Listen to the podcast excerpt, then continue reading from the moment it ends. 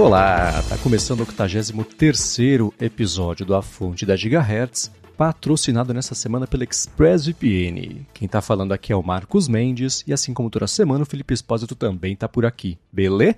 Tudo certo, Marcos. E aí, como é que vai? Tudo bom, a gente estava comentando nessa gravação aqui que estamos com um buraco enorme no coração, porque não tem mais For All Mankind pra gente conversar por pelo menos, acho que um ano, um ano e meio. Mas para preencher esse buraco enorme no nosso coração, está aqui pela primeira vez neste ano para receber um abraço e dar um abraço para todos vocês.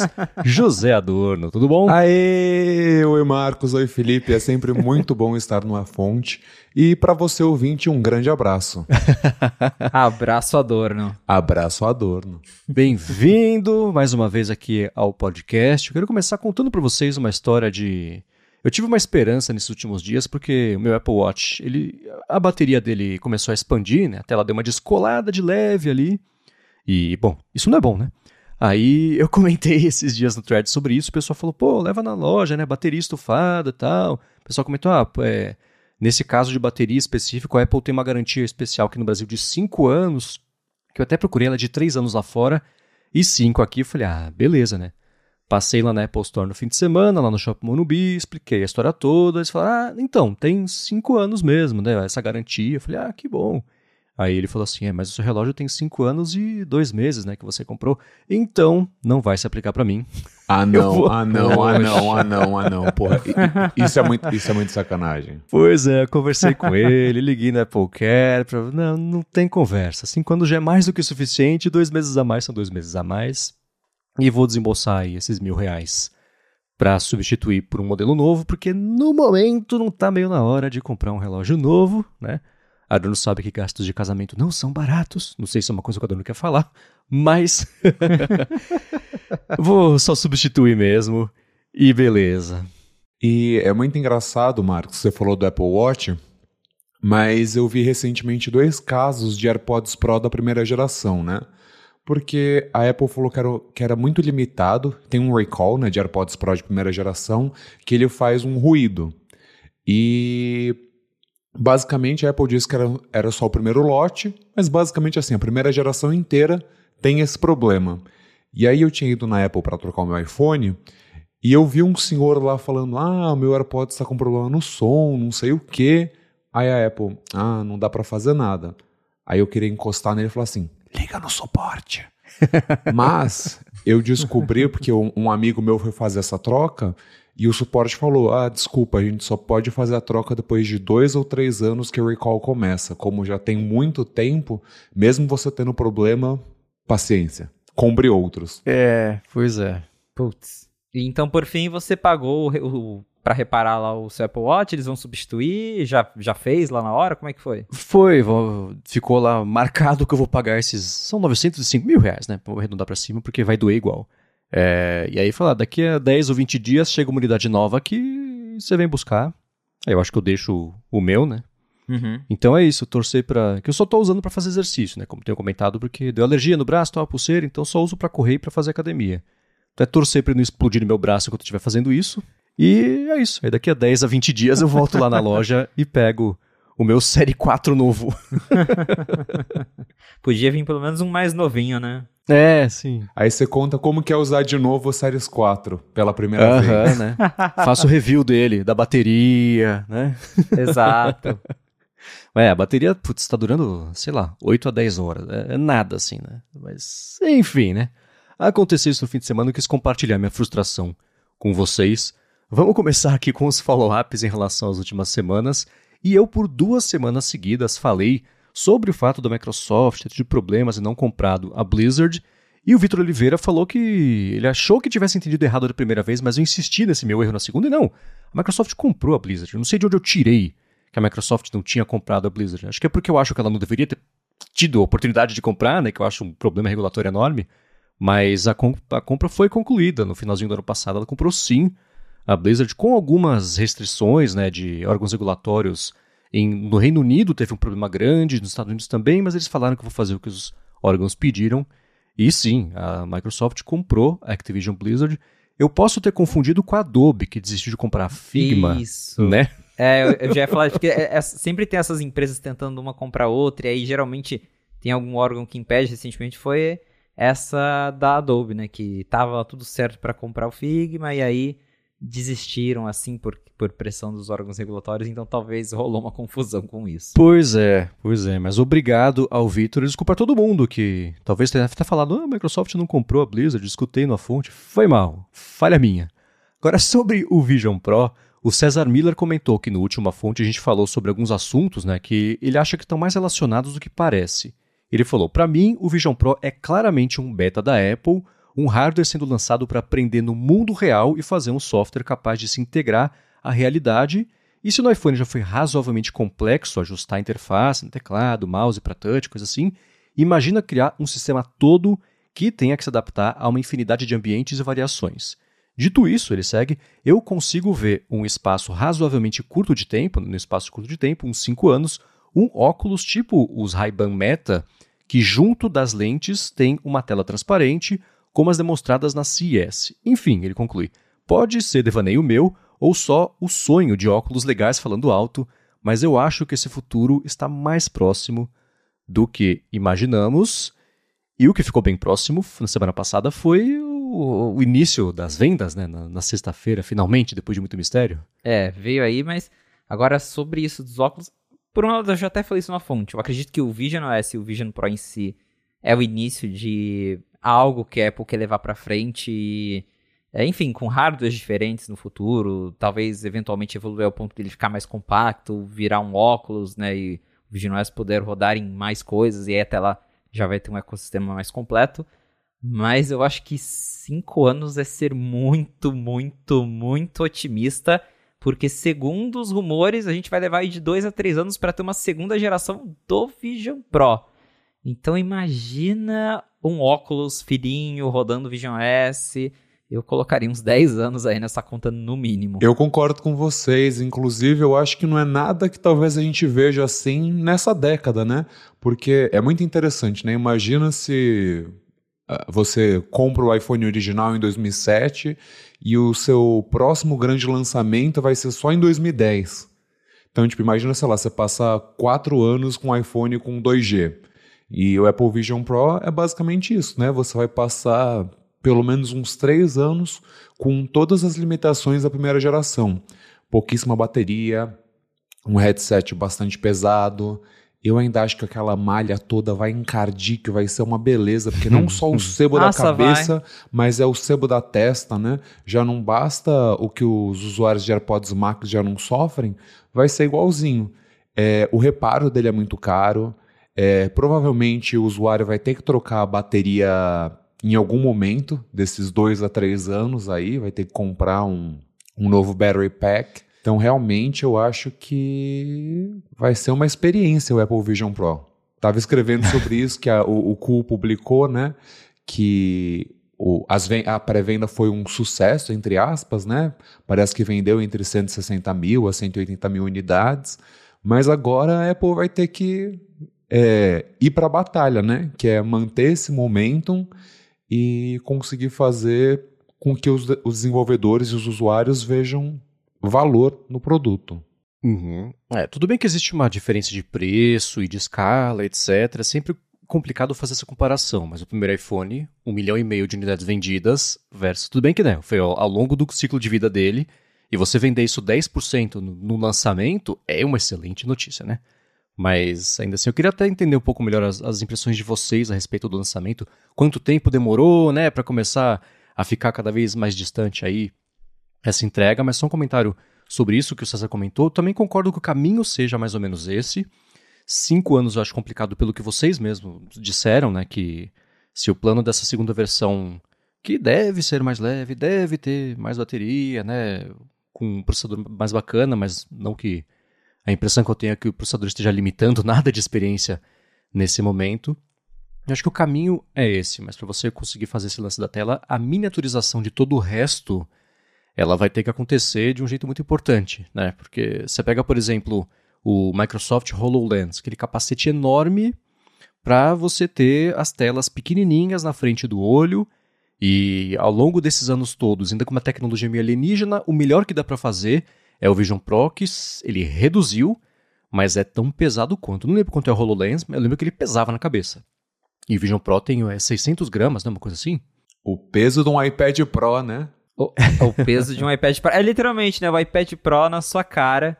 E, mas é, acho que é em torno de 600, 700 gramas, que a Apple fala que varia dependendo do, do, do, do, do que você está usando ali, né? Porque você pode trocar os acessórios, mas uhum. pesadinho. Sim, sim, sim. São propostas bem diferentes. Né? Vision Pro ele é feito para, se você quiser, você tá isolado do ambiente e tá imerso ali numa coisa digital, com óculos, por melhor que seja a tecnologia, quem usa óculos sabe que não cobre toda, todo o campo visual, né? Acho que propostas um pouco diferentes. Mas coisas do tipo, ah, o teclado, você tem que digitar catando milho, essas coisinhas, é claro que isso sim dá para imaginar que vai evoluir, afinal a gente já viu esse tipo de coisa evoluir e, e com outros dispositivos, né? Mas é interessante que é, essa comparação com o iPad, porque o Adorno escreveu um texto bem interessante lá no BDR com uma, não sei, uma teoria, uma opinião, fazendo um paralelo bem bacana sobre o Vision Pro e o, o, o mercado, a categoria iPad de produto. Vamos falar um pouquinho disso? Vamos falar um pouquinho disso. De fato, o Apple Vision Pro, pelo menos a princípio, é realmente o, o iPad mais caro que você vai comprar.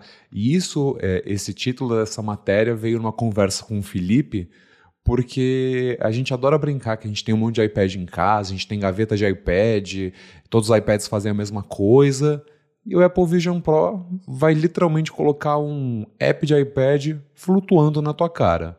Então, por enquanto, são pouquíssimos os aplicativos que estão sendo desenvolvidos para Vision Pro exclusivamente. O primeiro problema é que os desenvolvedores não têm acesso, segundo que é muito caro comprar um Vision Pro, limitado aos Estados Unidos, e muitas das coisas a Apple ainda não permite que o desenvolvedor teste. Então, ele não tem acesso livre às funções do Vision Pro, ele não tem acesso a todas as APIs que ele teria no iPhone. E aí aquela coisa, em 2010 era muito legal você pegar o iPad e brincar de Fruit Ninja. Nossa, eu me divertia, a gente faz a competição entre os amigos, é tipo, nossa, fiz 200, não, fiz 215, fiz 300, é, jogar Infinite Blade e tudo mais. Só que hoje em dia o Apple Vision Pro você vai jogar o Super Fruit Ninja. Deve ser legal cortar umas frutas no na, na realidade aumentada, mas tipo, pô, é 3.500, são 3.500 dólares. Aí produtividade. Ah, ele é ótimo para produtividade. Você só precisa de um teclado, de um trackpad e talvez de um Mac. Aí tipo, ah tá, então o acessório do meu Vision Pro é um Mac. E por último, que é o, entre o entretenimento, realmente, eu acho que aí ele tem toda a chance de triunfar porque você ter essa experiência imersiva de só você vir numa telona, mas ao mesmo tempo assim, gastar 3.500 dólares numa tela, might as well compre uma TV, né? A Samsung agora na CES é, apresentou uma OLED que tem uma tela de reflexo que parece a coisa mais incrível do mundo. Então assim, já que você quer ver um conteúdo bacana, transforma esse dinheiro num setup de TV que vai durar pelos próximos 5 a 10 anos. Então, a princípio, é muito estranho olhar para o Vision Pro e, e, e ver que, tipo, que, que ele vai dar certo, porque é isso que a gente está falando. Parece que ainda tem um longo caminho pela frente, mas não vai ser um longo caminho como foi o iPhone, foi o iPad, porque a gente já tem todas essas fundações estabelecidas. O Vision Pro tem que ir além. E dessa vez ele não vai, porque o iPhone era o touchscreen, o iPad era a tela maior, mas o Vision Pro é exatamente o que, né? O que, que ele resolve na sua vida? Exato, porque eu vejo, né, é, enfim, eu acompanhei diversos comentários de diversas pessoas no fim de semana, todo mundo tá com opiniões, o pessoal tem gente revoltada porque os desenvolvedores não estão fazendo aplicativos para o Vision Pro, tem gente falando, calma, que vai dar tudo certo com o tempo, mas é, é, é difícil comparar esses produtos justamente porque é, o, o, iPhone, né, mesmo a primeira versão sem os aplicativos, ele tava mudando muita coisa ali, tinha várias coisas que chamavam atenção e, e, era mais acessível. Então as pessoas podiam ir lá na loja e comprar um com certa facilidade. E o Vision Pro é, é, isso, ele é legal. A gente nunca tá negando o que ele tem de legal, as tecnologias dele. Ele realmente parece ser muito impressionante. Eu tenho vontade de testar um. Só que, de novo, são 3.500 dólares e eu não consigo me imaginar gastando 3.500 dólares para entretenimento. Ah, Quando eu consigo te custa... imaginar gastando 3.500 dólares para entretenimento. Ouvinte do A Fonte, não caia nessa conversa. Não caia nessa conversa. eu gastando 3.500 dólares para entretenimento já já. Mas não, a questão é porque eu concordo justamente com o que o Adorno falou. Eu adoro. É, eu já falei isso aqui uma vez.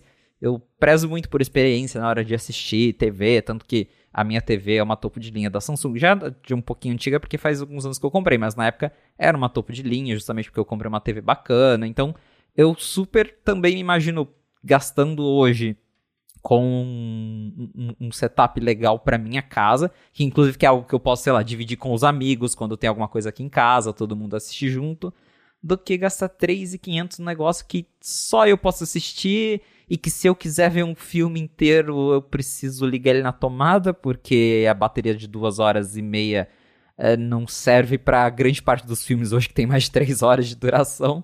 Então é, é meio complicado. Então quando ficar mais, sei lá, quando chegar o, o vídeo não Pro que custe 1.500 dólares, aí acho que vai ser mais justificável. Tipo, ah, ok, vou comprar isso aqui para assistir uns filmes, para usar no avião, para né, ter essa experiência. Mas neste momento é um produto muito para entusiastas. E né, o Marcos comentou sobre as vendas que o Mark Gurman, se não me engano, tinha falado que ah, ia vender uns 80 mil, aí o Mintico disse que vendeu mais de 100. Só que a gente sabe que nesse primeiro momento, e a gente precisa sair da nossa bolha tech, é, isso, esse número de pessoas, com certeza a maioria aí é entusiasta. São pessoas que já iam comprar o Vision Pro por curiosidade, porque gosta da Apple, que não importa o que o negócio faça, ia comprar. E como o Adorno bem pontuou, agora é ver se a Apple vai conseguir manter esses números em alta entre as pessoas normais. Porque assim, de, de hype inicial, até HomePod teve um hype inicial, que todo mundo tinha curiosidade de testar aquele negócio, e aí passou um tempo, ficou lá encalhado na prateleira. Então, a gente vai ter que ver como que vai ser isso aí. E é, é, é complicado porque tem a questão dos aplicativos mesmo, que a gente tem visto já que é, muita gente não está aderindo ao Vision OS. E aí eu vi de novo, vi um pessoal comentando na internet, ah, mas é só apertar um botão, era só deixar o aplicativo de iPad. Não, não é bem assim. A gente até estava conversando com o nosso amigo William Max, abraço para o William. Ele tem lá o aplicativo Song Capsule que usa a API do Music Kit. Essa API não está disponível no simulador do Vision OS. Então, não tem como o William saber se o app dele funciona ou não no Vision Pro sem ele ter um Vision Pro. Então, assim, o que, que ele fez? Ele vai lá e vai desligar o suporte ao Vision Pro até que ele possa testar. O William vai pagar 3.500 dólares só para ver se o aplicativo dele de iPad roda no Vision Pro? Provavelmente não, pelo que a gente conversou com ele. E essa é a realidade de muitos desenvolvedores. É, para Disney, né, eles têm lá parceria com a Apple, receberam o negócio antecipado, legal. Mas a grande maioria não vai pagar 3.500 só para ver se o aplicativo funciona. E aí tem essa questão também, né? Porque o pessoal fala: "Ah, mas a Apple diz que é só apertar um botão". Não, não é sempre assim. Às vezes tem aplicativo que vai funcionar numa boa, tem aplicativo que não vai. Aí se o desenvolvedor deixa o app dele lá em modo compatibilidade e o negócio não funciona, aí ganha nota negativa na App Store, que o pessoal fala, ah, no meu não tá funcionando, não sei o quê. E aí ele vai lá e vai desligar até que né, tenha a certeza de que vai funcionar. E aí até achei algo interessante que o, o German comentou na coluna dele, e os cenários da, das App Stores são bem diferentes, porque quando a App Store chegou no iPhone em 2008, primeiro tinha uma empolgação em torno disso, porque a Apple está deixando os desenvolvedores venderem aplicativos para donos de iPhone. Então, ah, é, é, é tem, tem tinha lá os 30% que a App Store cobra até hoje. Pô, legal, são 30% para um negócio novo, bacana. Hoje os desenvolvedores já estão cansados de pagar 30% para a Apple. E aí você soma que você está pagando 30% para vender um negócio para 100 mil pessoas em um país. E aí você tem o fato de que o Apple Vision Pro está disponível em um país, porque quando a App Store do iPhone foi lançada, foi justamente no lançamento do iPhone 3G, que foi quando o iPhone se expandiu globalmente. Eu lembro daquela Teve aquela, acho que foi na WWDC de 2008 que o Jobs até fez aquele mapinha colorido com música de Natal, os países acendendo e todo mundo batendo palma, que foi quando o iPhone chegou no Brasil, inclusive. E, e como é que se alcança, né, o, a, os desenvolvedores se ele só está disponível nos Estados Unidos? São muitas questões. É, é foi, é um lançamento muito esquisito, até porque é um produto complexo. Só que assim, é, não é tirando o mérito do produto. É um produto que parece ser muito legal, que pode, né, que tem tecnologias legais, que pode entregar coisas muito bacanas. Mas é para essa primeira versão é, é, é, difícil ficar otimista quanto a, a, ao sucesso, porque realmente é uma coisa que não, não, não, não é limitada em termos de tecnologia, mas é, é essa disponibilidade reduzida e o preço alto isso afasta muita gente, tanto consumidores e desenvolvedores. Então, acho que vai levar um tempo até a coisa ir para frente. Talvez quando vier aquela versão não Pro, que os rumores já estão falando que nos próximos dois anos a Apple deve lançar uma versão que custe aí um pouco menos, aí talvez é, até lá já tenha o Apple Vision em mais países, aí mais desenvolvedores vão ter acesso, mas nesse momento é não dá para apontar uma coisa, é um combinado de coisas que eu acredito que vai fazer com que esse negócio tenha assim uma um, um alcance menor, porque é, teve esse hype inicial, de novo, dos entusiastas, mas eu pelo menos não estou botando muita fé que esses números de vendas vão ficar altos pelo resto do ano, por exemplo. E tem uma coisa muito importante que o Felipe pontuou das vendas, é que na verdade a gente não sabe realmente quantas pessoas de fato compraram. Eu vi alguns usuários da bolha tech, do, do Twitter, do Threads, que assim, a pessoa pediu 3, 4 Vision Pro, de, tipo, ah, vou pegar com com a né, pulseira, né, com o headband diferente, porque eu não sei qual que vai ser na minha cabeça. Meu chefe mesmo pegou um Vision Pro que ele falou assim: "Ah, eu quero colocar na cabeça, ver como é e eu vou devolver no dia seguinte". E disse ele que assim, tem mais uma, uma galera que ele conhece que vai fazer a mesma coisa. E isso é muito comum nos Estados Unidos. Eu acho que a gente não faz tanto aqui com tecnologia como eles fazem lá. Eles compram uma tonelada de produtos tech, dá uma semana eles devolvem. Tipo, ah, não, não quebrou, não nada, obrigado, já, já fiz meu conteúdo, toma de volta. Então, eu acho que também vale a pena não só a gente ficar de olho nessa primeira parte da pré-venda, mas como que isso vai ser daqui para frente? Porque é muito provável que não só muita gente devolva o produto, porque tem essa curiosidade, mas de tipo, uh, ele vai demorar, vai ser difícil de conseguir, vai estar tá sempre disponível, porque iPhone a gente sabe como que é, né? Lança, ficam dois, três meses até normalizar e depois normaliza, mas num caso de um produto tão caro como esse, como que vai ser, né? Porque por enquanto parece que qualquer pessoa pode comprar, né? De tipo, tá fácil aí, tá sempre ali. O Aturno me lembrou uma coisa que eu não lembro qual podcast foi, mas quando o WWDC era em São Francisco, algum podcast grande de tecnologia, o cara falou: Putz, eu tava sem meu equipamento aqui, eu pedi, comprei na Amazon, usei, gravei e devolvi depois. Falei, pô, que sacanagem, né?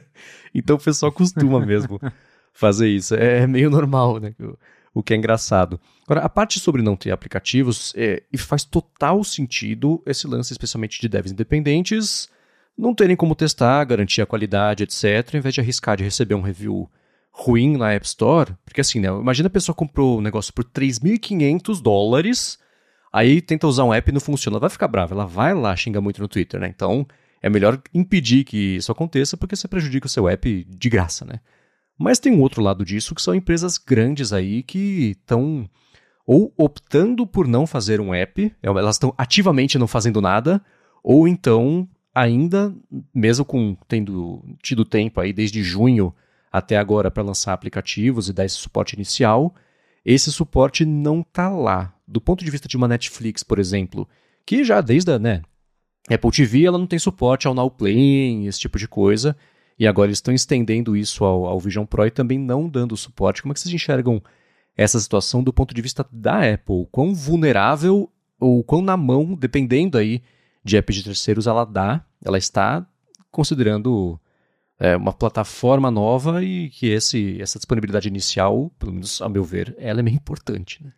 É, dá pra ver isso até assim, como uma forma de boicote das empresas, que de novo é o que o Gurman meio tocou nesse assunto na coluna dele, porque a Apple ela tá no momento de causar insatisfação nessas empresas grandes justamente por causa da comissão da App Store. Então, a Apple tá no abrigo. O Spotify esses dias é, soltou uma nota lá por conta da decisão dos Estados Unidos que a Apple foi permitida, é, foi obrigada a liberar os desenvolvedores a colocar links externos, só que a Apple ainda assim vai tirar uma comissão de 27%. Aí o Spotify já soltou uma nota de repúdio contra a Apple. Então, dá para entender o porquê que eles não querem embarcar nessa, porque, né, de certa forma, eles estariam ajudando ali a Apple a, a hypar o produto novo deles, sendo que eles mesmos estão insatisfeitos com a empresa. Então, dá, dá, dá para falar que é um, um certo boicote né, de empresas como Netflix. Netflix, ela, eles meio que cortaram relações assim que a Apple lançou o Apple TV Plus. Porque eu lembro que a Apple sempre destacava a Netflix nas keynotes, né? Quando lançava a Apple TV, eles falavam, ah, a Netflix já vai atualizar com suporte ao 4K, HDR, né, Apple TV. Aí lançou o Apple TV Plus, acabou, assim. A Netflix parou de se importar muito. É, eles dão atenção ao iPhone e ao iPad porque tem que dar, porque são produtos de muito sucesso que, que estão por aí então, muita gente, então precisam suportar. Mas é, é, o Vision Pro, né? Uma plataforma nova com 100 mil pessoas. E já tem essa coisa dos 30%, já tem a disputa com a Apple, são concorrentes diretos. Então dá para entender por que, que eles não estão lá. E eu acho muito engraçado porque, assim, de novo, né? Aí vem a visão lá da bolha tech, do, do, do pessoal mais é, acalorado, que fala: ah, mas a Netflix vai perder muitos assinantes se ela não liberar. No, no vai, vai, perder o quê? Cinco assinantes? A Netflix vai é, quebrar. Não vai perder, não vai perder nada. É. Porque as cinco pessoas que compraram o Vision Pro vão ter que abrir o Safari para assistir. Né? Não, não, não, não vai perder. Então, assim, nesse primeiro momento, é, é vai ser muito chato para a pessoa que comprar os 3.500. Acho que pode acabar afetando um pouco a Apple, porque o consumidor normal talvez fale, pô, mas né, não, não tem Netflix nesse negócio. Então, afeta, acho que acaba afetando mais a Apple do que afetando esses essas empresas. Então é uma situação realmente bem delicada. Talvez se o Vision Pro se tornar uma plataforma né, que cresça tanto quanto o iPhone, aí talvez fique difícil para a Netflix, Spotify ignorá-lo e eventualmente eles façam o aplicativo. Mas a própria Apple não tem app do Apple TV Plus para Android até hoje. Então assim, né, o pessoal fala da Netflix, mas a Apple também manda o povo abrir o Safari no Android, então elas por elas, né? Chumbo trocado. E isso é muito comum, né? Porque é, é muito engraçado, a gente está sempre muito próximo dessa bolha tech, então a nossa visão acaba ficando distorcida da realidade muitas vezes.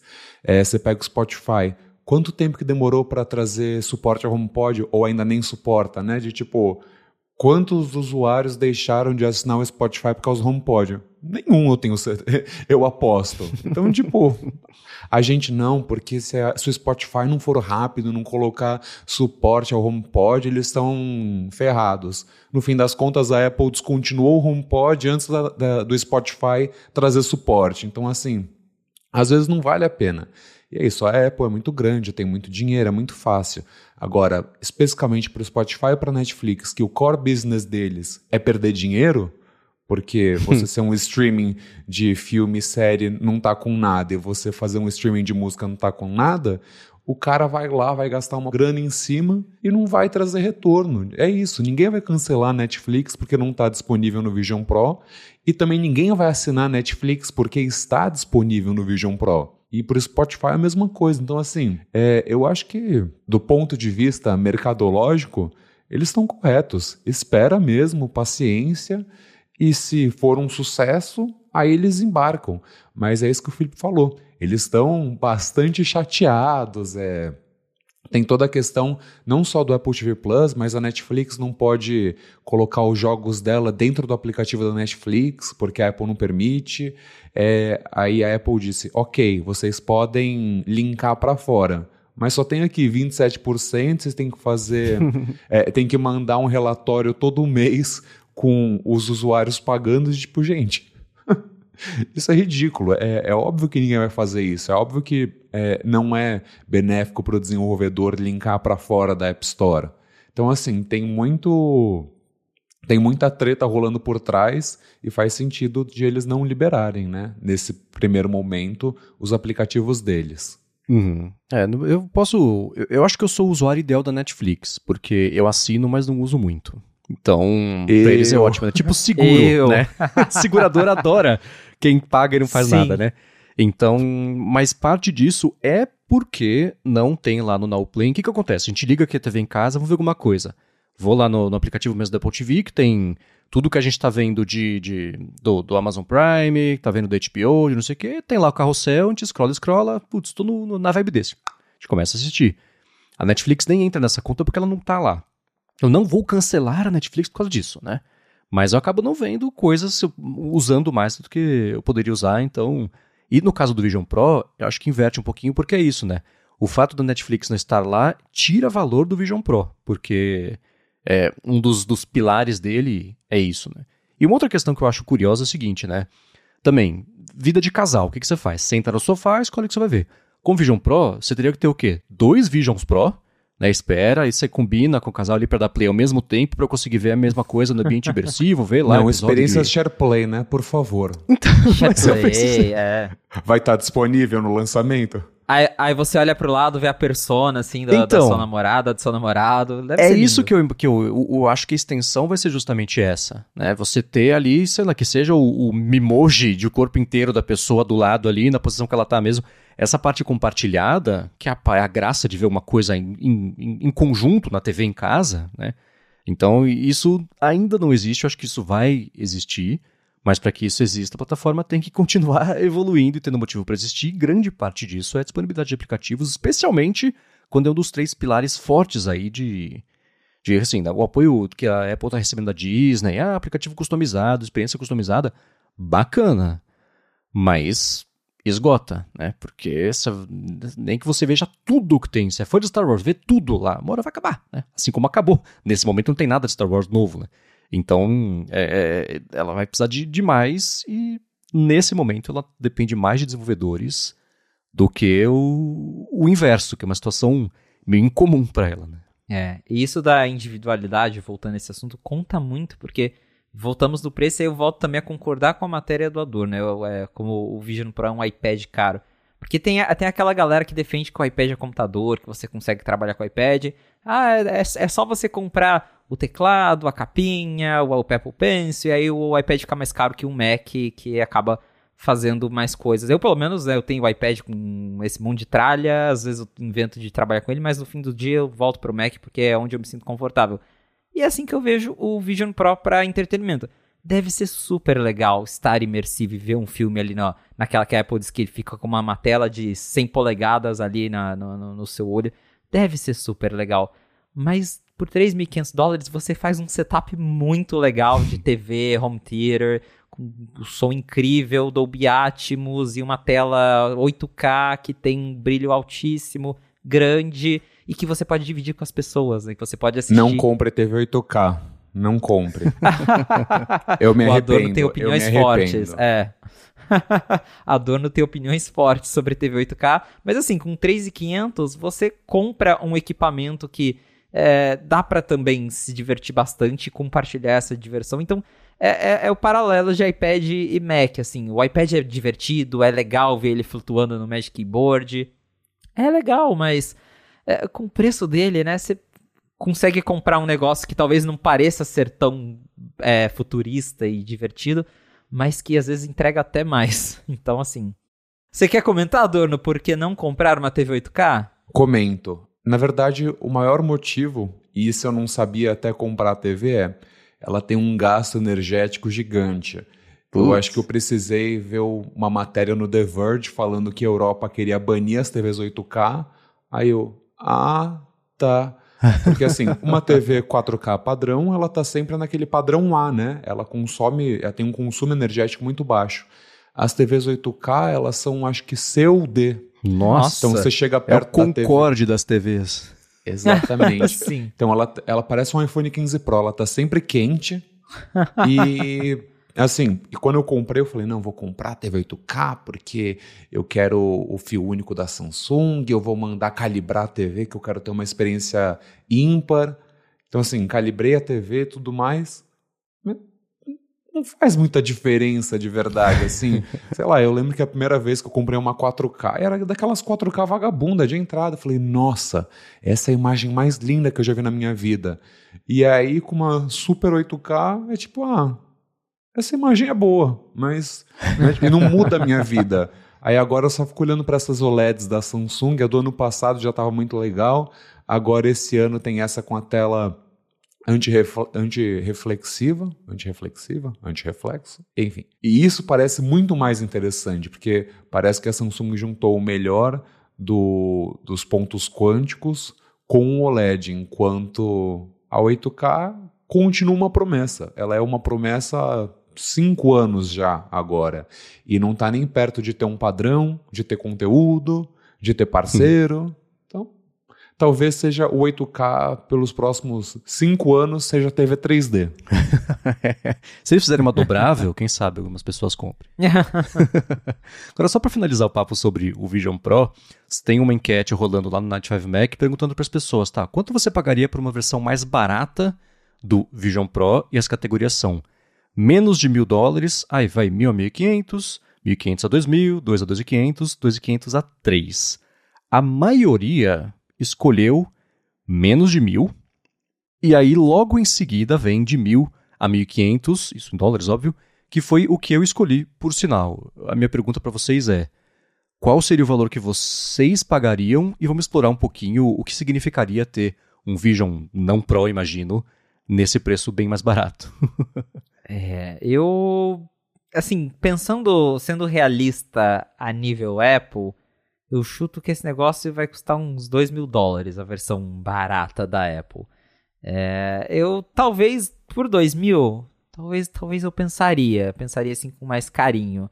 Mas idealmente, eu acho que 1.500 estaria mais ok para um, uma versão mais barata. A questão é o que, que a Apple vai tirar desse negócio para ele ficar mais barato. Porque a, é, é, esse que é.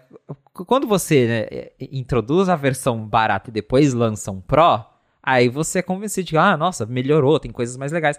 Agora, fazer o movimento contrário parece ser tão estranho, porque a Apple apresenta o Pro como sendo o produto ideal, a coisa incrível, com tudo que ela tem de melhor a oferecer e aí depois ela chega com o baratinho, né? Então, acho que vai ficar aquela sensação de, né, se, o que, se qualquer coisa que ela tirar vai estragar o produto, não sei. Uma coisa que eu acho óbvia que vai sair da versão mais barata é o EyeSight, que é o olho 3D ali na, na frente, e que justamente né, a Apple defende que ah, isso deixa a pessoa é, conectada com os outros, né, para não ficar totalmente isolada. Vai ser a primeira coisa que eles vão tirar de uma versão mais barata. Eu tenho certeza disso, porque até eu lembro que falaram que tem uma, é como se tivesse uma tela 3D ali na frente, então deve ser um negócio super caro para fazer. Certeza que eles vão tirar isso. Talvez até o formato, porque justamente para ter esse 3D ali do iSight, eles fazem um vidro curvo, e aí esse vidro curvo tem uma produção mais cara, talvez a versão barata seja reta, né, seja tem um design um pouco menos refinado, mas de resto, porque assim, processador eh, já é o M2 que já não é o mais novo da Apple, vai tirar ainda mais do que isso, né? Eu já acho complicado. E o, o que eu imagino é eles tirarem o iSight e talvez os acessórios que vem na caixa, porque né, ele vem lá com, com as duas cintas diferentes para você escolher qual é mais confortável, vem acho que com dois tamanhos daquele aquele negócio que você coloca entre o Vision Pro e o seu olho para melhorar o ajuste, então talvez só venha com um na caixa. É, talvez não tenha alto-falantes embutidos, aí sei lá, compre seu AirPod e, e use com o, o, Apple Vision. É, é o tipo de coisa que eu imagino, porque mexer em desempenho ou diminuir a resolução, eu acho que isso estragaria totalmente a experiência e não, não faria sentido. Eu acho que um valor que a Apple consideraria o Apple Vision seria em torno de 2.000 a 2.500 dólares. Que é isso que o Felipe falou. Não tem o que tirar. É muito complicado. Você não pode tirar a ultra tela realista, você não pode tirar os sensores, porque senão você cai no problema que todo óculos de realidade virtual tem, que é você você mexer a cabeça e as coisas não mexerem com você. Eu experimentei alguns poucos, mas assim, experimentei alguns óculos de realidade virtual e todos eles me dão enjoo eventualmente. Então, eu imagino que se você tira essa super tela, se você tira esses super sensores, você acaba perdendo a essência do produto. E assim, querendo ou não, ele precisa ter essa experiência que você está sempre vendo as coisas muito fielmente. Talvez, isso assim, pensando agora, o Apple Vision, na verdade, seja o Apple Vision Pro de primeira geração. A Apple lance uma segunda geração e diminua o valor do primeiro. Eu acho que isso faz muito mais sentido, porque tirando o iSight e acessórios, não tem muito mais o que tirar. A Apple não pode trazer um chip R6. Então, assim, esse chip tem que continuar. É Pelo, só pro menos um M... é, pelo menos o M2 tem que continuar. Talvez você possa colocar materiais mais baratos no, no headset. Mas a tecnologia dele em si não pode mudar. Então, na verdade, às vezes eu acho que esse Apple Vision aí não vai existir. A Apple quis chamar de Pro porque Pro é bonito, porque custa 3.500 dólares. Mas pelos rumores que a gente tinha ouvido, é que, na verdade, se tinha a ideia de criar um, um headset mais barato, já foi com Deus, né? Porque já é tão difícil produzir um caro, imagina um barato.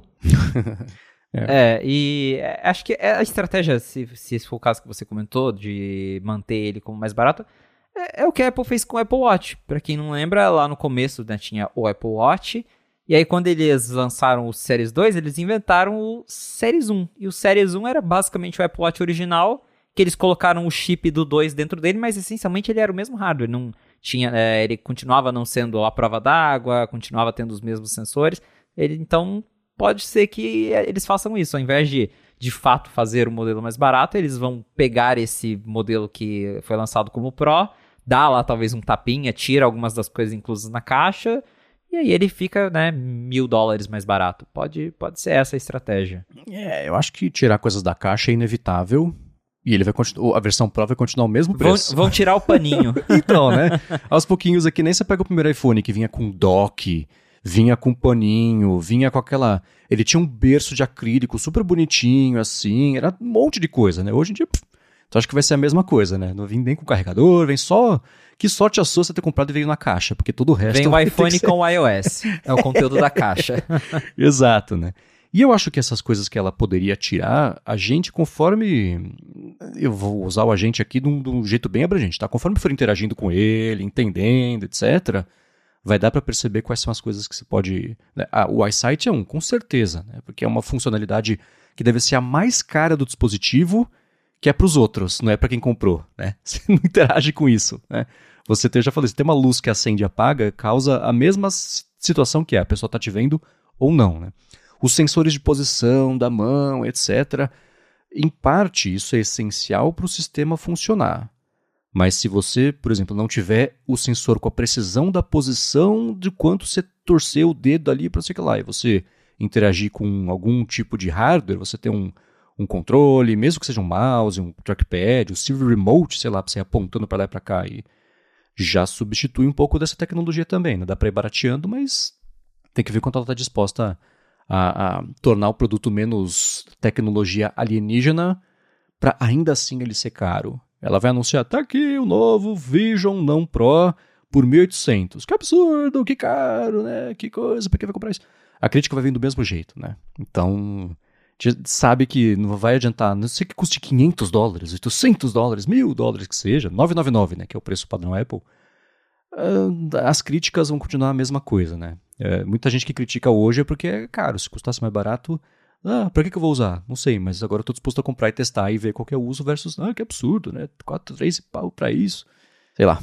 Agora, um outro assunto que eu queria trazer aqui pra gente discutir um pouquinho é justamente o que vocês falaram sobre o lance da App Store, né, dos 27%, etc. Mas antes de falar sobre isso, eu quero agradecer a ExpressVPN que está mais uma vez patrocinando o A Fonte e segue oferecendo um mês para você testar de graça o serviço de VPN deles e depois três meses a mais extra na sua assinatura do plano anual. ExpressVPN é o seguinte: se você acessa Wi-Fi públicos de hotel, de aeroporto, do avião, do shopping, enfim, né? geralmente isso é de graça porque os seus dados são o preço dessa conexão, os sites que você acessa, os servidores, por quanto tempo, os aplicativos, para isso e parar, sei lá, instituto de pesquisa, diagnóstico de uso, etc.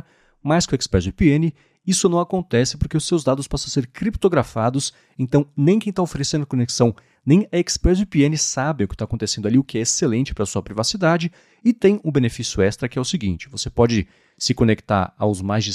mais não, aos quase 100 países que eles oferecem de servidores, rotear sua conexão por esses países, e aí você acessa os seus streamings favoritos e você tem acesso ao catálogo desses países que é diferente do Brasil, o oposto também, né? Então, se você está fora, quer ver uma coisa que só tem no Brasil, você acessa a ExpressVPN, escolhe o Brasil e pronto, você destrava esse conteúdo. Ou se você quiser só ter a sua conexão mais protegida, sem precisar acessar nada de fora, tudo bem, você liga a ExpressVPN, passa pelo servidor brasileiro da ExpressVPN instalado no Brasil e pronto, sua conexão está segura, sem perder velocidade, que é bacana, que eles investem muito em estabilidade da conexão. E para você ver como é fácil instalar e cômodo usar a ExpressVPN no seu iPhone, no iPad, no Mac, na Apple TV agora finalmente tem suporte esse também que está excelente, suporte direto na Apple TV, no roteador da sua casa se você quiser, faz o seguinte, vai em expressvpn.com/a fonte dá mais piadinha, você vai testar por um mês de graça. Depois, se você for assinar o plano anual, que você vai querer assinar, que eu sei, você vai ter três meses a mais ao final dos 12, só porque foi por meio do link expressvpn.com/a fonte. Muito obrigado, ExpressVPN, pelo patrocínio de mais esse episódio do podcast e pelo apoio a toda a Gigahertz. Valeu, ExpressVPN! Vai lá, Dor Brilha! Valeu, ExpressVPN! Aê! Muito bem, muitas notícias envolvendo ah, bastidores, órgãos regulatórios e processos e etc. nessa última semana. A primeira, na verdade, foi meio é, de última hora que a Apple teve que, no fim das contas, parar de vender mesmo Apple Watch nos Estados Unidos com o oxímetro. E aí o CEO da Máximo, né, que é a empresa que causou tudo, causou não, né? A empresa que reclamou que a Apple está usando patentes que não deveria, etc., falou: é até melhor, que o oxímetro nem funciona direito do Apple Watch. Mas está aí nesse momento, não está sendo vendido nos Estados Unidos o Apple Watch o Série 9 e também o, o Ultra 2 com a função de oxímetro ligada. E o Felipe Espósito trouxe uma notícia bem interessante no 95 Mac, que disse que a Apple estava preparada há um certo tempo já para esse que é o pior cenário para ela, né? Isso, então é, rolou isso. É, foi uma decisão final até que as duas cheguem no acordo. A Apple teve que tirar o oxímetro do Apple Watch para continuar vendendo ele nos Estados Unidos. Inclusive, eu achei muito engraçado essa essa entrevista né, que o, o CEO da Máximo deu, porque ele falando, né, ah, porque o, o oxímetro da Apple é impreciso, mas tá, você não está falando que a Apple está roubando sua tecnologia, então quer dizer que a sua tecnologia é imprecisa. Ficou um clima meio esquisito aí nessa fala dele. E essa briga vai longe, né? A gente sabe que essa briga vai longe, mas sim, a Apple já estava pronta há meses para tirar o oxímetro do Apple Watch, porque ela meio que ela diz que lançou um modelo revisado, que eh, ele até tem lá, termina com o final LW/A. Então, se você estiver nos Estados Unidos e comprar lá um Apple Watch e ver que o, o part number é, termina com LW/A, você está comprando um modelo sem oxímetro. E aí o pessoal estava se perguntando: ah, mas a Apple tirou mesmo né, o hardware do oxímetro? Não, ele é essencialmente o mesmo Apple Watch que está disponível no mundo inteiro. Eles só mudaram o, esse part number para poder limitar por software. Então, o que a Apple fez foi colocar um arquivo lá dentro do WatchOS que coloca, ó, modelos LW/A. Desliga o oxímetro nesses modelos. Então, é assim que ela está restringindo, porque dessa forma ela consegue restringir só para os modelos vendidos a partir de agora. Então, isso também é um negócio meio confuso, né? Porque tá rolando a disputa lá, mas ou pelo menos eles não obrigaram a Apple a desligar para todo mundo nos Estados Unidos. A obrigação foi desligar o oxímetro só para quem está comprando a partir de agora. Então, foi isso que a Apple fez. E a gente, fuçando ali no, né, nos arquivos da, da, do, internos do sistema, a gente descobriu que esse identificador LW/A, que é desses modelos sem oxímetro, é, esse arquivo para bloquear o oxímetro para esses modelos já estava pronto lá dentro do sistema desde outubro que foi quando a ITC, né, o órgão regulador lá dos Estados Unidos, de, é, confirmou lá que, tinha, que a juíza tinha é, determinado que a Apple tinha infringido as patentes da Máximo, a Apple tentou recorrer, e aí em outubro a ITC falou, não, a Apple de fato infringiu patentes, então assim que a ITC falou isso, mesmo antes de determinar né, o, o, a, o, o congelamento ali das vendas, a Apple já tinha feito um sistema para desligar o oxímetro nos Estados Unidos, porque provavelmente eles já estavam esperando o pior. Lógico que eles tentaram recorrer naturalmente, seguraram até onde deu, mas desde outubro a Apple já sabia que ia dar ruim. Ah, ô Felipe, me tira uma dúvida. Se eu comprar então o Apple Watch nos Estados Unidos nesse momento e quiser usar aqui no Brasil, o que, que acontece? Compre da Target. Compre da Target, exatamente. Porque o bloqueio neste momento ele não é por localização, não é por região, é por modelo. Então, se você comprar esse bendito Apple Watch LW/A, você vai ficar sem oxímetro até a Apple resolver essa questão aí com a máxima. É, o modelo é quase o mesmo, o modelo, no caso, o sistema que a Apple está usando é quase o mesmo que ela usou quando ela lançou o eletrocardiograma lá no Series 4. Porque na, naquela época ele era restrito aos modelos dos Estados Unidos. Só que ao invés de um arquivo proibido, era um arquivo determinando: olha, é, ECG apenas nos modelos, eu acho que era LL barra, que é o modelo padrão dos Estados Unidos. Então, se você comprasse lá e trouxesse para o Brasil, que foi o que eu fiz, funcionava aqui. Só que agora é o caso invertido, né? Se você comprar esse modelo lá, ele vai ficar bloqueado em qualquer lugar do mundo. Então, para a galera que vai para os Estados Unidos e quer comprar um Apple Watch, vai numa Target, né, procura em alguma loja, uma Best Buy da vida, confere o modelo e aí se não for esse modelo novo revisado, aí você compra que vai funcionar normalmente. Agora, se é o modelo revisado, você vai ficar sem o oxímetro mesmo trazendo ele para outros países. Beleza, então tá todo mundo avisado. Agora a outra parte regulatória que pintou na semana passada, que a gente deu uma pincelada no começo do episódio aqui, tem diz respeito à App Store. Tem o caso né, da Epic Games, que tá, não vai vem danado. A Epic processou a Apple, é, foram, sei lá, 8 ou 10 acusações, a Epic perdeu todas, exceto uma que dizia que a Apple teria, que ela abusa do poder dela ao impedir que o pessoal que faz aplicativos coloque no app, escuta, quer assinar por fora? É mais barato, clica aqui, né? Toca aqui, sei lá.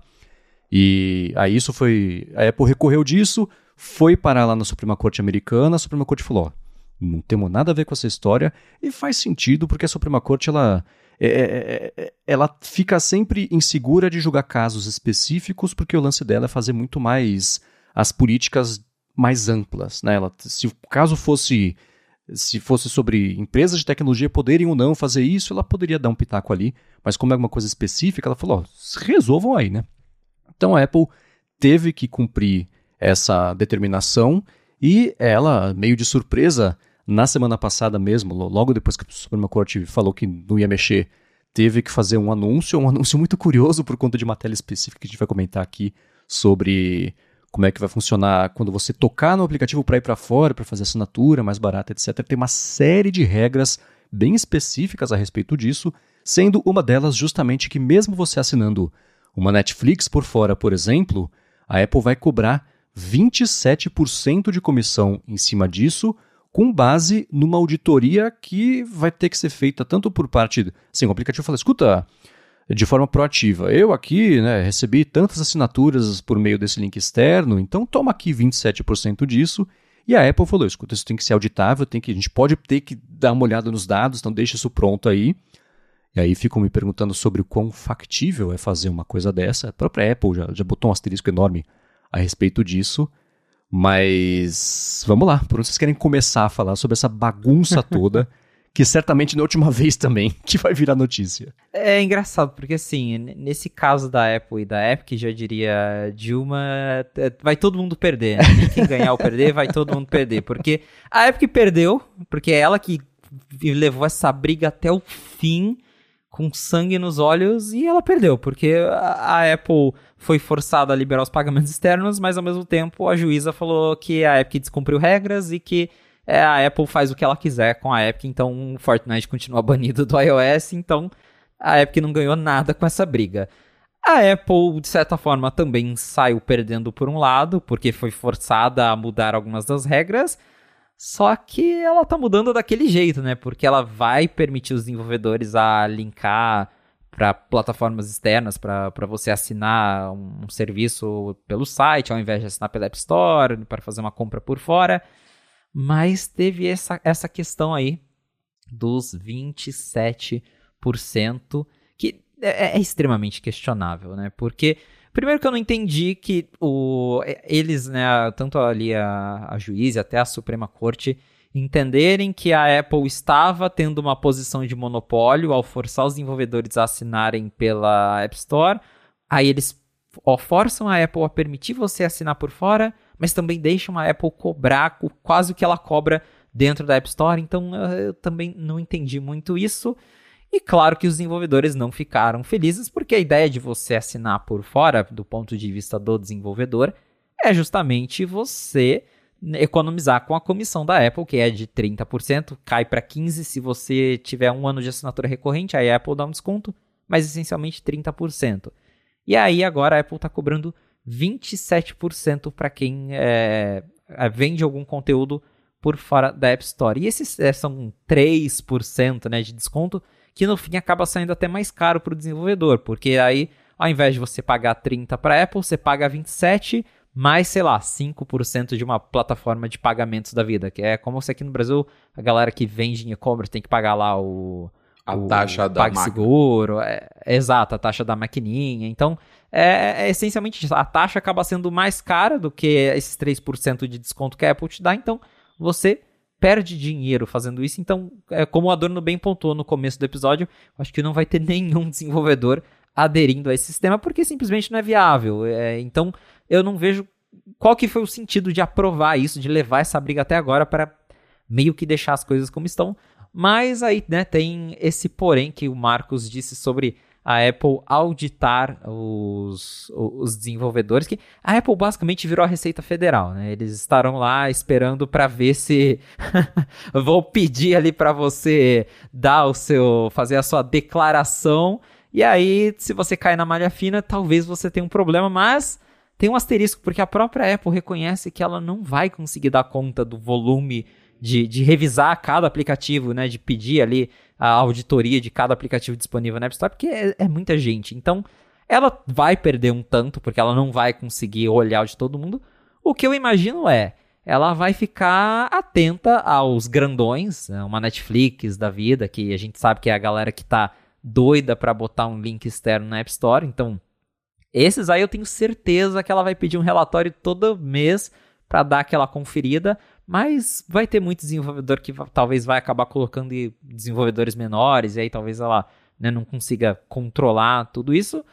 Então é, é um caso assim tão esquisito, porque é, o resumo do resumo é isso. A Epic não ganhou, a Apple conseguiu ainda ali dar uma, uma volta por cima e implementar essa cobrança mesmo para os links por fora, mas ela também né, não, não saiu de toda vitoriosa, porque pela primeira vez nos Estados Unidos, ela sendo obrigada a flexibilizar as regras da App Store em meio ao que a União Europeia já determinou que ela vai ter que estar de acordo aí até março e em meio, né, a, ali o, o Departamento de Justiça dos Estados Unidos investigando a Apple por antitruste e talvez é, forçando aí de fato ela a abrir de vez a App Store, assim como na União Europeia. Então assim, a, a situação não tá legal para nenhuma do, do, dos lados envolvidos nessa briga, nem para Epic e nem para Apple.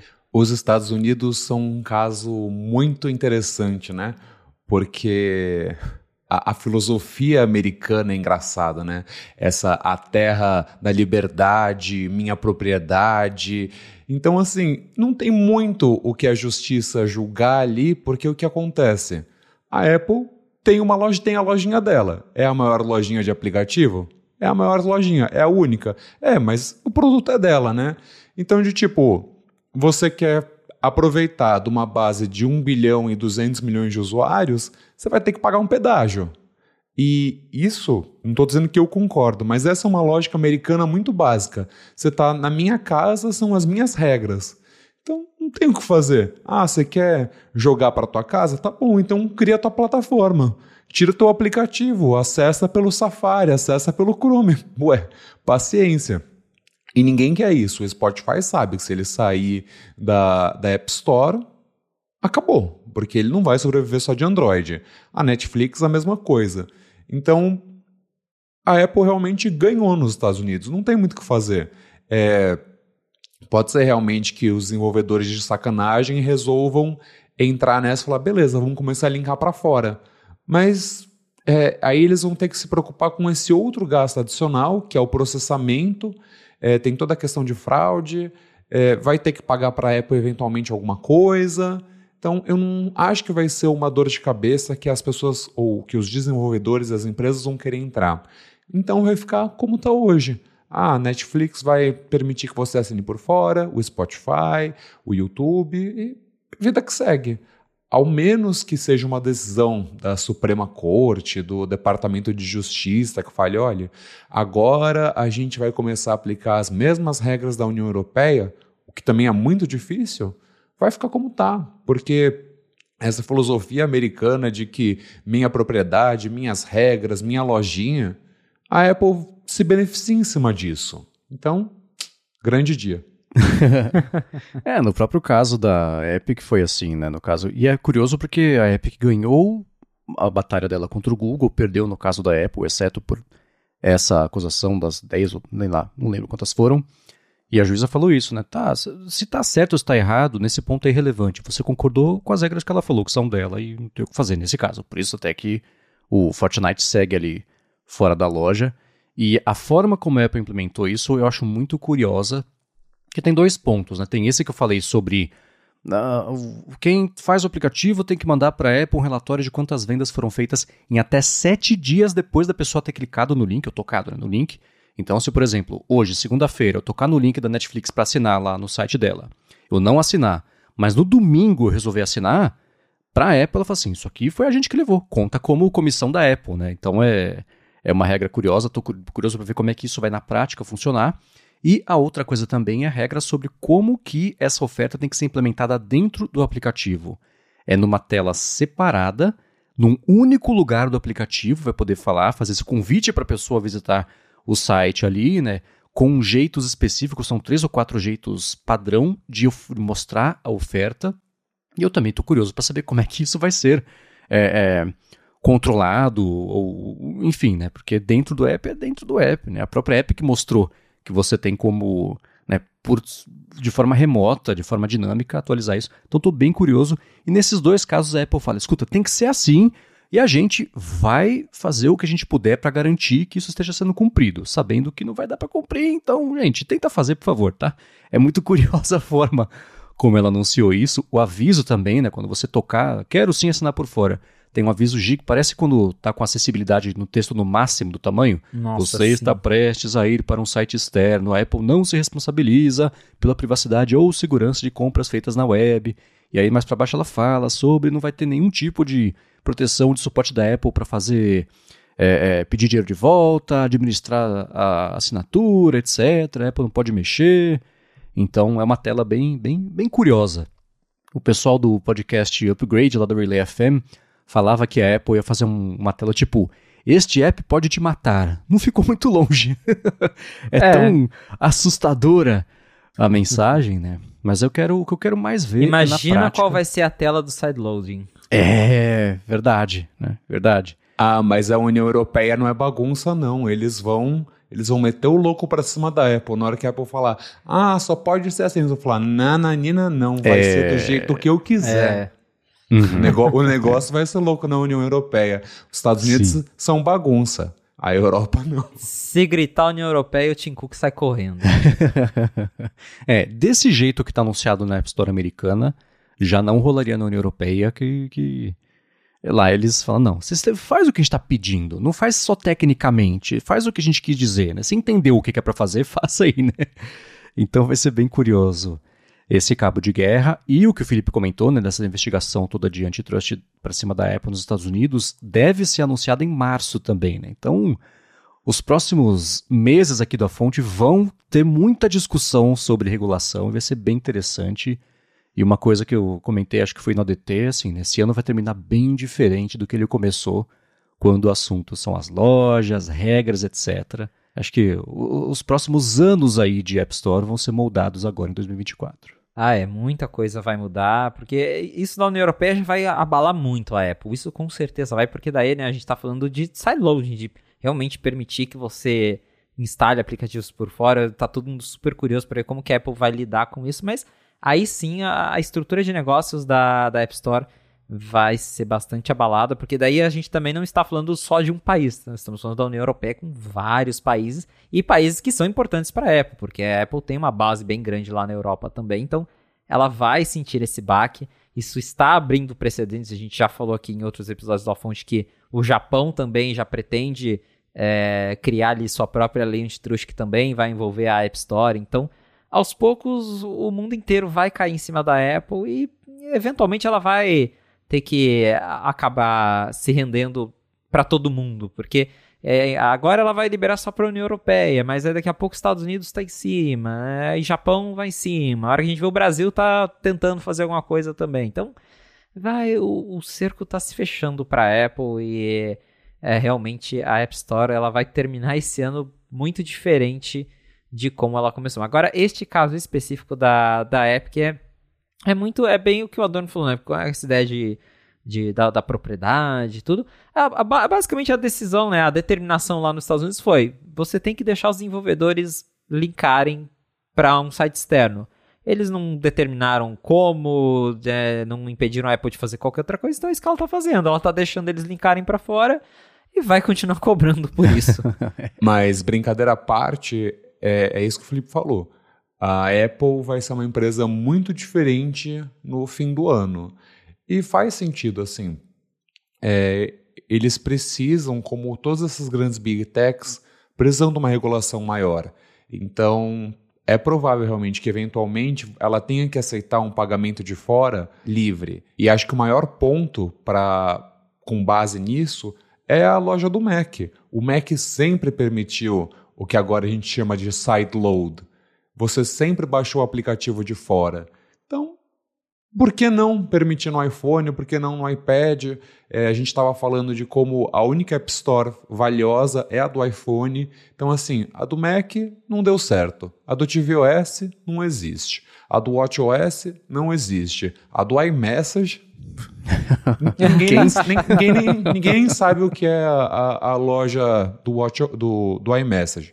E com o Vision Pro vai ficar parecido. Então, assim, para o bem do negócio deles, eles vão precisar aceitar essas mudanças. E aí a gente volta para aquela coisa que lá em 2019 a Apple falou que não era só mais uma empresa de hardware e software, mas também uma empresa de serviço.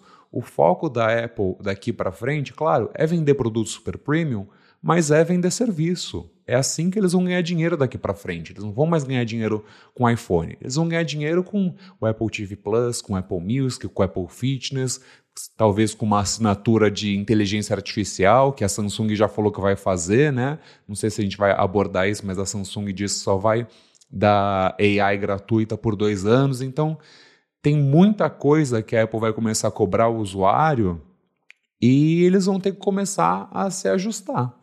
Porque é aquela coisa, nenhuma empresa deveria ser tão grande, nenhuma empresa deveria ganhar tanto dinheiro, nenhuma empresa deveria ter tanto controle. Então, realmente 2024 vai ser um ano muito interessante para o consumidor e para as big techs.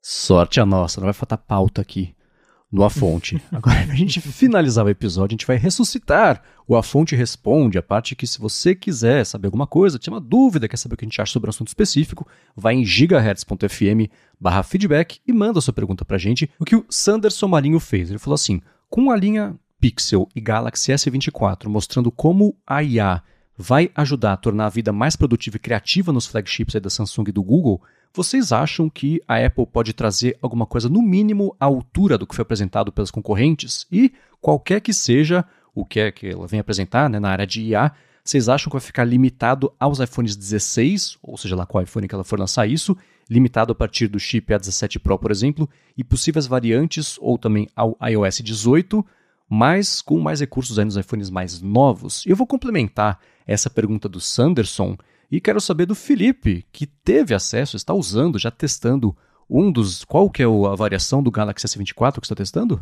O modelo base mesmo. Hum, boa. Achei é, que ele já estava testando passada. uma build do iOS 18 aí. Eu já estava aqui. Essa a gente ainda não pode falar. Ainda não. é. A Samsung fez na semana passada o evento do Unpacked, né, para anunciar os telefones novos dela, com uma série de funções de IA. A gente falou bastante a fundo nisso no último ADT, e eu dei minhas opiniões sobre isso, então eu só vou escutar e aprender aqui o que vocês acharam sobre as novidades do aparelho, mas especificamente, opa, sobre o aparelho o Felipe está usando já. E aí? Então, estou com o Galaxy S24, modelo base mesmo, porque são três modelos: é o S24, o S24 Plus e o Ultra, que é aquele grandão que tem a lente de zoom, de super zoom lá. Eu já testei o S23 Ultra, agora a Samsung me mandou o modelo base. Eu estou usando ele já há quase uma semana, porque logo depois do evento de anúncio ele já me mandaram, vai começar a vender no Brasil semana que vem, está em pré-venda, mas a venda oficial mesmo acho que começa agora, nessa semana no caso. E acho que deve ser o primeiro, o único londrinense com um S24, né? Uau, que, que exclusividade. mas, mas tá sendo uma experiência bem legal e curiosa porque a Samsung deu muito foco na inteligência artificial justamente porque é o que tem de novo nesse telefone. Assim, sendo bem sincero, eu tive o S23 Ultra, é, então em termos de hardware ele ganhou lá um processador novo, mas é, o, o, design dele, inclusive, é, falando aqui de design antes de entrar nas partes de recurso, na linha não Ultra, até Ultra na verdade, todos os telefones eles ficaram mais quadradinhos e tá bem parecido com o iPhone. O Ultra, inclusive, agora também é feito de titânio, então rolou aí uma boa inspiração de design, tá realmente bem parecido, mas tá, tá bonitinho, mas de resto, assim, não a, as câmeras estão extremamente parecidas, tá tudo muito parecido. O foco do evento foi realmente a inteligência artificial que agora vem embarcada no, já nos telefones. E aí, né, tem, acho que tem dois lados de, de ver isso. O primeiro é que é, eu vejo um pessoal falando, ah, mas não, não, não tem exatamente nada de novo, né? Já dava para fazer esse tipo de coisa, né? Porque o que, que essencialmente tem ali que a Samsung apresentou? É, inteligência artificial para editar fotos. Então você consegue recortar, mover objetos, é, alterar uma foto, você gira a foto e ele preenche os lados ao invés de só recortar e diminuir a foto. Coisas que a gente sabe que já existe né, em várias plataformas. Mas a questão é que isso agora vem embarcado no celular, então você não precisa baixar um aplicativo, você usa direto ali. Mesma coisa com tradução em tempo real nas ligações. Eu testei isso rapidinho ontem, funciona. Tem ali um certo delay, mas funciona. É, eu, eu, chamei um amigo meu, a gente fez uma conversa, é, eu falando em português, ele em inglês, só pra gente ver ali. E ele me ouvia numa voz robotizada, como se eu estivesse falando em inglês por cima da minha voz ao fundo em português. Então, assim, são recursos muito legais que já vem embutido no celular. Um negócio que eu achei incrível é o de resumo. Ele resume tanto notas e gravação de áudio. Então, você vai lá no gravador de voz, você gravou uma palestra, por exemplo. Ele transcreve tudo aquilo em texto e ele faz um resumo em tópicos de tudo que foi falado ali naquele, naquela gravação de áudio, mesmo para as notas que você escreve no celular. Isso é coisa né, que o GPT faz, só que agora já vem direto no seu celular e torna isso mais acessível para as pessoas comuns. Porque, de novo, volta naquilo da bolha tech. Pra gente, né, a gente já está acostumado a usar, baixar o GPT, a usar essas plataformas Whisper para transcrever, mas a minha mãe não vai baixar o Whisper para transcrever o áudio que ela gravou. Porém, se isso vem embutido no celular, aí pode ser que ela use porque ela grava áudios no celular dela. E acho que esse que é o ponto. A Samsung e a, e a Google, eles estão implementando isso já no celular para as pessoas usarem ali com uma facilidade grande. O negócio de, de AI para editar as fotos, nem entrando na questão de ah, porque isso modifica a foto, é questionável, não. É, eu acho muito legal porque ah, tem, você tem uma sujeirinha ali na foto, você quer apagar. Você clica ali, só circula assim com o dedo, ele já faz a, a sujeirinha desaparecer. Eu até fiz uma brincadeira com uma foto de um avião que eu tenho, que eu circulei o avião, aí você só arrasta o dedo assim, aí você move o avião pela imagem. É divertido, inclusive a, a Samsung, ela, quando você edita uma imagem com AI, ela coloca uma marca d'água da, da estrelinha no canto para indicar que aquela foto é uma foto gerada por inteligência artificial, que não é a foto original. E fica nos metadados também da foto. Fica lá, é Galaxy S24 e um tracinho, foto com AI. Então ela tenta deixar isso claro, porque a gente sabe né, que tá nessa, né, toda essa questão de fotos alteradas e tal, mas o recurso é bacana, a questão é que funciona, isso da, isso da tradução funciona, da transcrição de áudios e de resumir as coisas funciona, é super prático, é super bacana.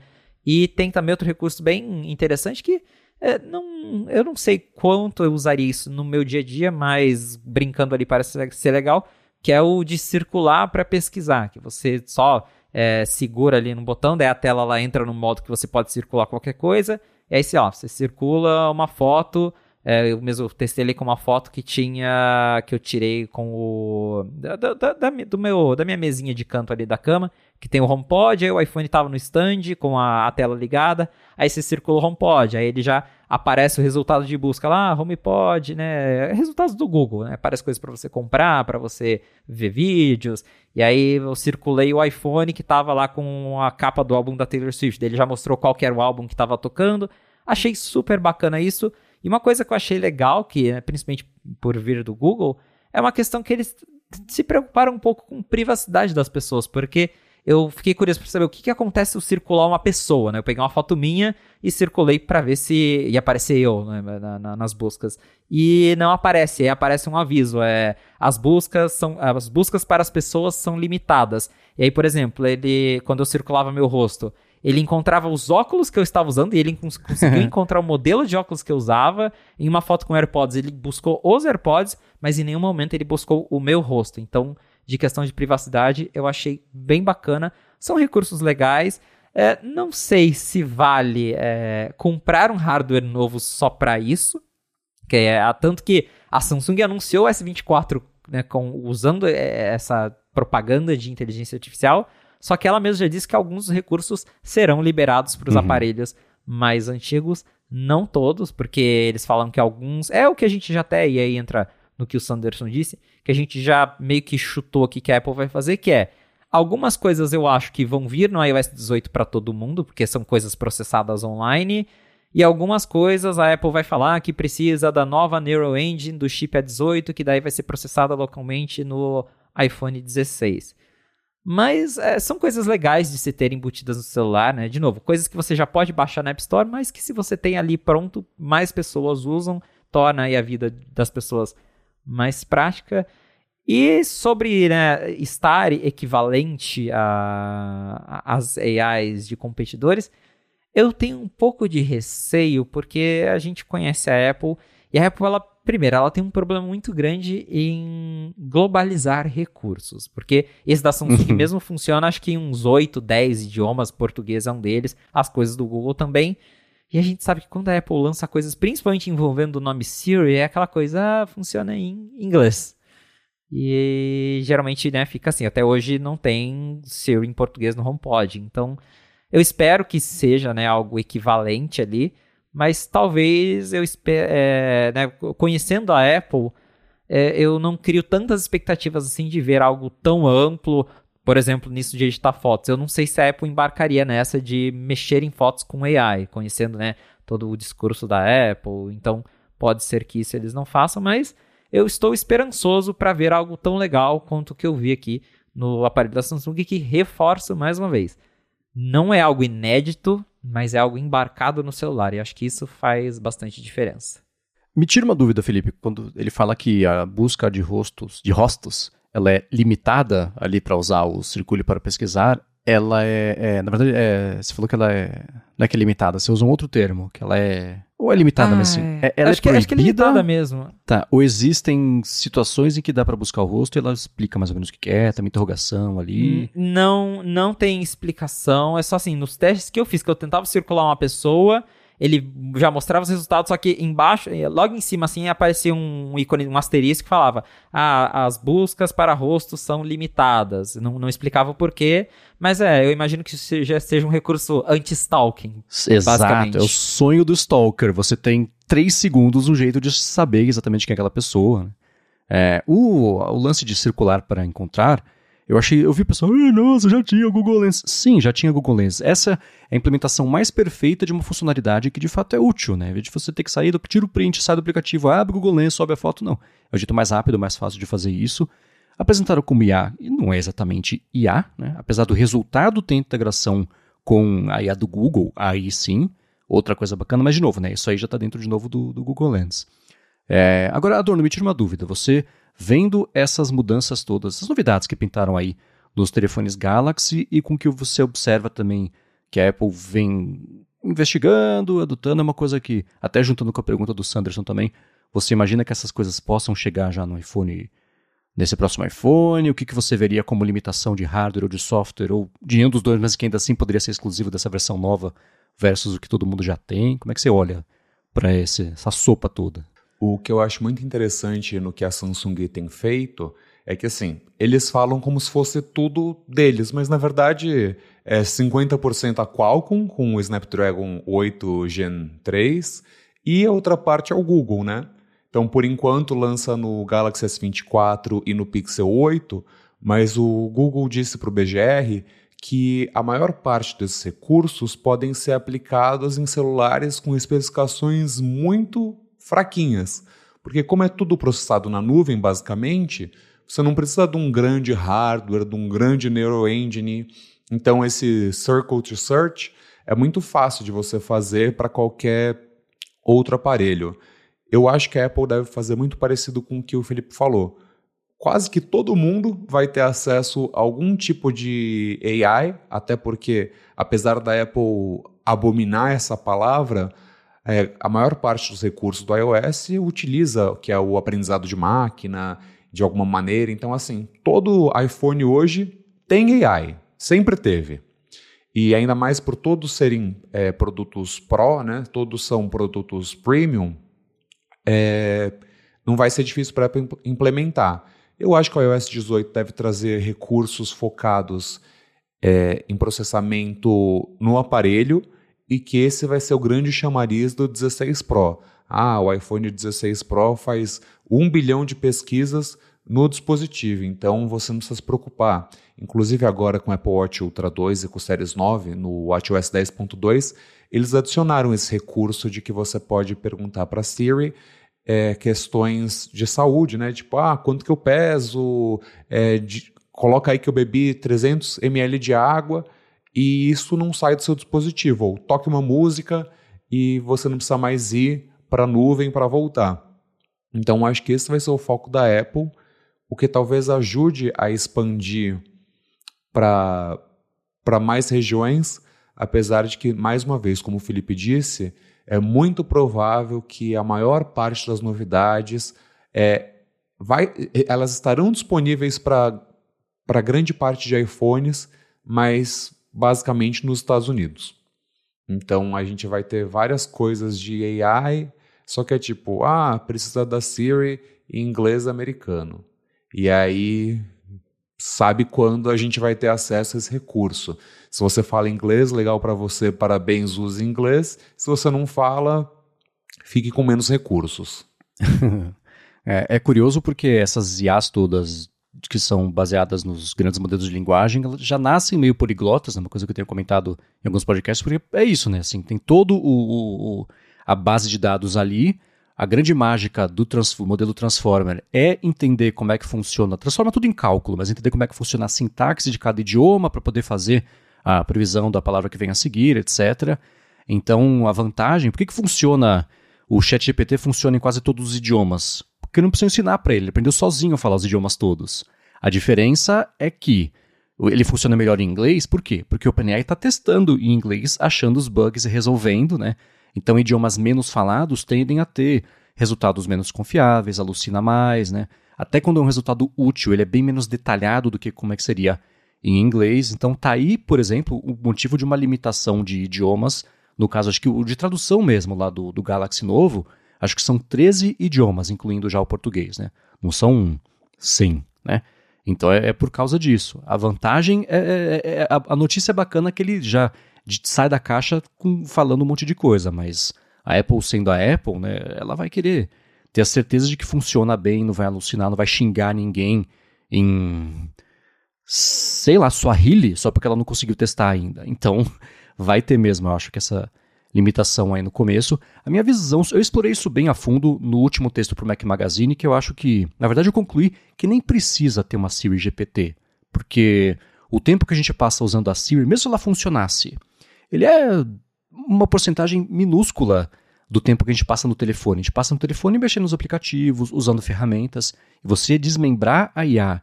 E você pode chamar tudo de Siri, não tem problema, mas usar a IA onde a gente está, nem falar que é IA. Não é assim, ah, agora o Pages, ele vem com o Apple Smart Magic Assistant. Não, você vai lá, você vai ter um prompt, você usa esse, né? É, a interação Siri vai Intelligence. Ser... É, hoje em dia já é assim, né? Você tem a Siri, Você tem as sugestões da Siri. Não tem nada disso, não é a Siri que está sugerindo, mas a Apple chamou de sugestões Meu da Deus, Siri. Eu falei, eu falei o nome da carangueja, o HomePod tá falando aqui atrás de mim.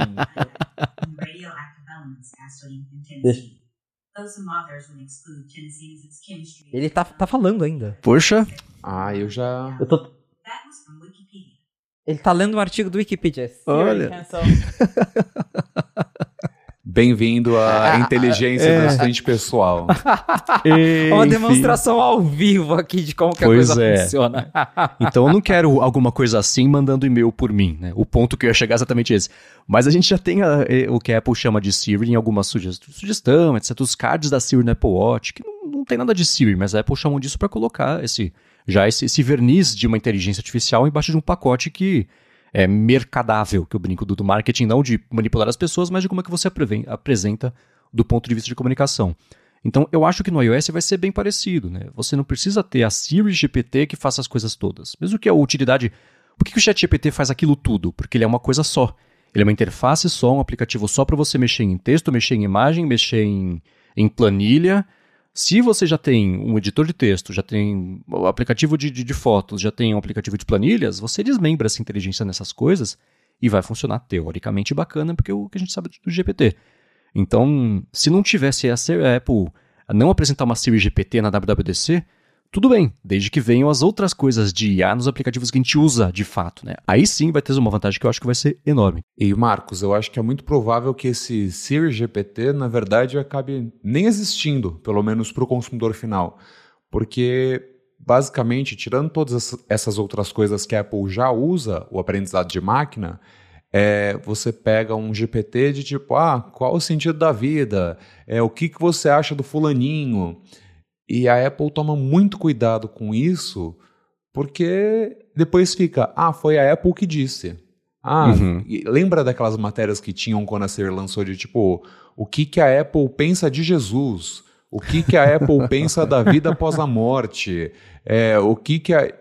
Então, assim, é mais provável que seja como a Bloomberg disse. Eles vão usar aquilo para para Apple Care, de tipo, ah, fala aí pra gente qual que é teu problema. Ah, identificamos aqui, beleza. Ah, então você faz isso. E aí você não precisa de um atendente ali, você deixa aquela primeira base do suporte, você manda todo mundo embora e só deixa o suporte especializado do gerente para cima, de tipo, ah, é um caso específico, ok, vamos te mandar para uma pessoa, mas a gente resolve aqui no, na inteligência artificial. E de resto, é isso. A Apple já faz, só não promove como AI.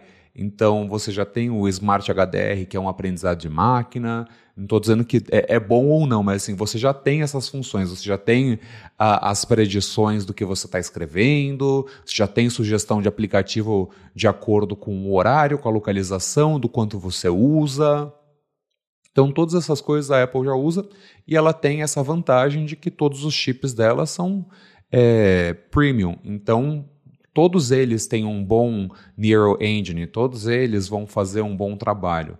Agora vamos descobrir o que, que eles vão fazer. Se vai ser tudo no dispositivo, se vai ter diferenças para o 16 Pro, se eles vão fazer um marketing mais pesado como o Google e a Samsung têm feito de edição de imagem, porque justamente por essa questão de a privacidade é um direito humano fundamental, talvez você nunca tenha pela Apple é, a possibilidade de mudar a, uma foto absurdamente, porque aí seria eles é, te ajudando a contar uma história irreal. Então, assim, talvez você possa fazer isso no Photomator ou no Pixelmator, como a Apple promove, e eles fazem isso, mas a Apple em si nunca vai te oferecer esse recurso específico. A tradução simultânea, com certeza. Talvez circular para pesquisar, eventualmente. Mas isso que você vai mexer em vídeo, em foto, eu acho que eles vão deixar para os outros players do mercado. É, inclusive, é, isso de foto, é uma coisa que é, repercutiu bastante é que a Samsung fez um downgrade na lente do S23 Ultra. Ele não tem mais 10x zoom óptico, ele tem 5 igual ao iPhone 15 Pro. Só que agora a Samsung usa inteligência artificial para melhorar a resolução da foto e ela diz que a qualidade fica tão boa quanto a que a lente 10x tirava. Enfim, então uns comparativos assim não fica tão boa, mas dá, é, é, dá, é, dá para ver que continua sendo uma foto com uma resolução bem alta. É algo que a Apple poderia fazer com o iPhone, mas ela não faz Novidade, justamente porque ela tem recursos. essa coisa, né? Novidades e menos recursos. Mas a Apple não faz justamente porque ela tem essa coisa de não tem que é, de não alterar a realidade, né? Então eu também não vejo a Apple lançando coisas de AI para editar fotos e vídeos, mas eu adoraria ver, por exemplo, né, sei lá, tô lendo um e-mail aí eu peço para para assistente virtual da Apple falar, ah, resuma esse e-mail aqui para mim. Aí vem lá o resumo bonitinho. Então, esse tipo de coisa eu espero que apareça porque isso é bem legal. Muito bem, para achar os links do que a gente comentou ao longo do episódio, vai em gigahertz.fm barra a fonte barra 83 ou dá mais piada nas notas aqui do episódio. Obrigado, como sempre, a vocês que escutam, especialmente quem avalia, especialmente mais ainda quem recomenda a fonte para mais gente poder descobrir o podcast e chegar por aqui, bater esse papo ainda que unidirecional na hora que você está escutando, mas pode ter o gigahertz.fm barra feedback depois para dizer para a gente que você achou. Quero agradecer a ExpressVPN pelo patrocínio do episódio de hoje e especialmente hoje ao Adorno pelo seu tempo sua disponibilidade para receber e distribuir abraços aqui no episódio de hoje. Muito obrigado, Marcos, pelo convite. Muito obrigado, Felipe. É sempre muito bom estar aqui no A Fonte. Por favor, continue recomendando a minha volta que aí a gente aparece mais, conversa mais, troca mais ideias. É sempre muito bacana participar aqui do podcast com vocês. Muito obrigado, gente. Vocês me encontram no Instagram e no Threads como José F. Adorno. E é basicamente isso. Não me encontrem no Twitter, por favor. Muito obrigado. e vocês podem acompanhar o excelente trabalho do Adorno no BGR também, que pouca gente vai lembrar que ele BGR porque era Boy Genius Report, aí virou BGR. Vai ter link na descrição, especialmente para essa matéria que a Adorno fez sobre a relação entre o Vision Pro e o iPad que a gente comentou aqui no comecinho do episódio. Felipe, diga lá. Primeiro, abraço Adorno. E segundo, valeu galera, obrigado por ter ficado com a gente até o final de mais um episódio do A Fonte. Se quiser me encontrar nas redes sociais pra gente bater um papo, é só me procurar no felipe.expósito, lá no Instagram e no Threads. Boa, eu sou MVC Mendes lá no Threads também, no Instagram e no Mastodon. Apresento aqui na Gigahertz a área de trabalho toda quarta-feira com a Bia Kunze e a área de transferência toda sexta-feira com Guilherme Rambo, Bruno Casemiro e Gustavo Faria, nosso querido Coca-Tech. Apresento para a Alura o Hipsters Fora de Controle, sai toda sexta-feira no feed do hipsters.tech e escrevo todo sábado para o Mac Magazine. Obrigado mais uma vez pela audiência de vocês e a gente volta na segunda que vem. Um abraço e até a próxima. Um abraço e até a próxima. Abraçador! Bye.